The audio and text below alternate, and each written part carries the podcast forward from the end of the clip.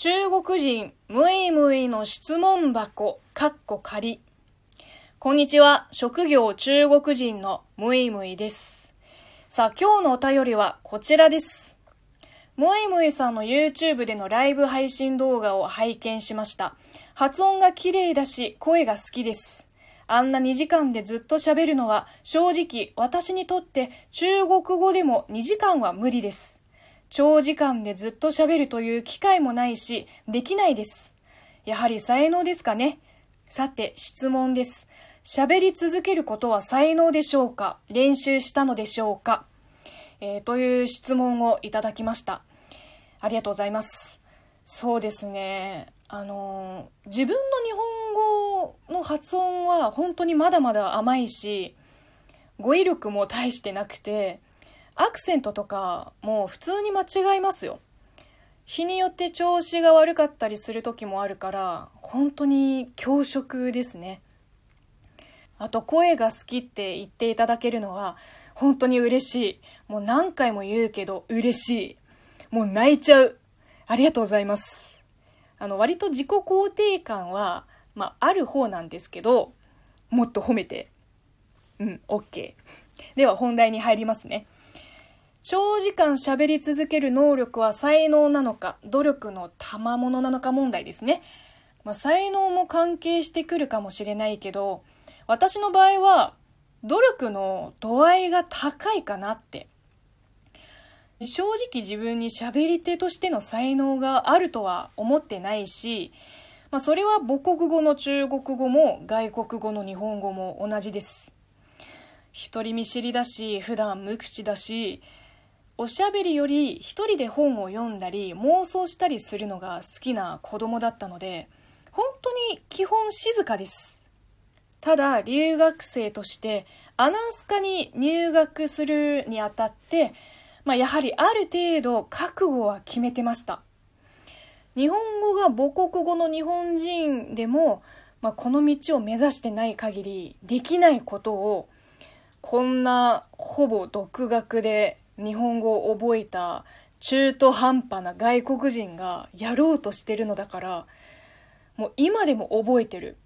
1年最初の実技の授業で一人一人ラジオブースに入って3分間自己アピールしてください。はいどうぞ。って Q が来たら嫌顔でもとりあえず喋るしかない。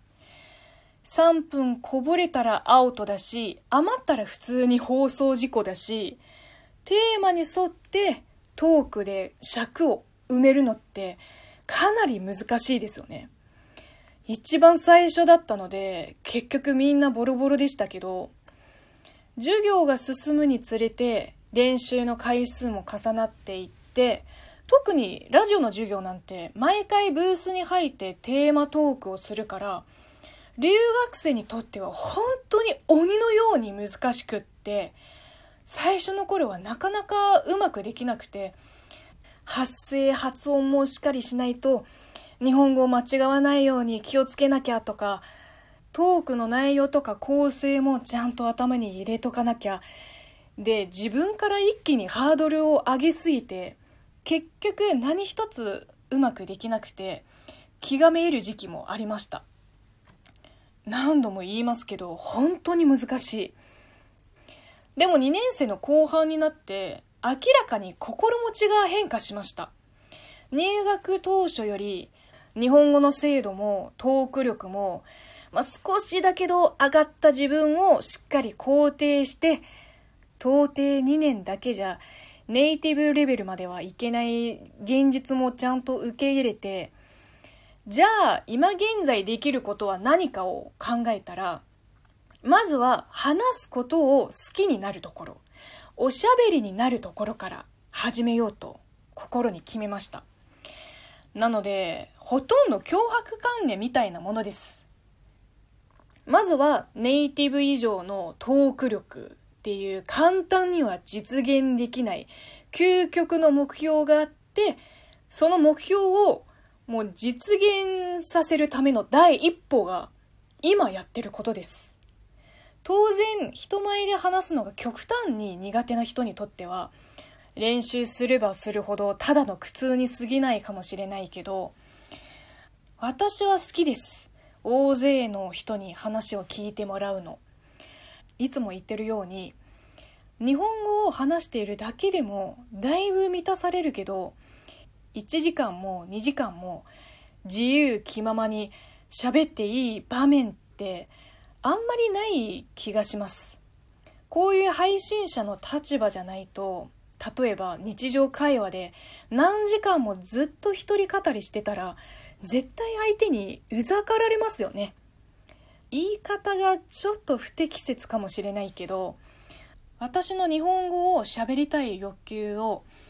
リアルタイムで満たしてくれる貴重な場が YouTube のライブ配信なので普段の動画撮影よりも楽しいかも。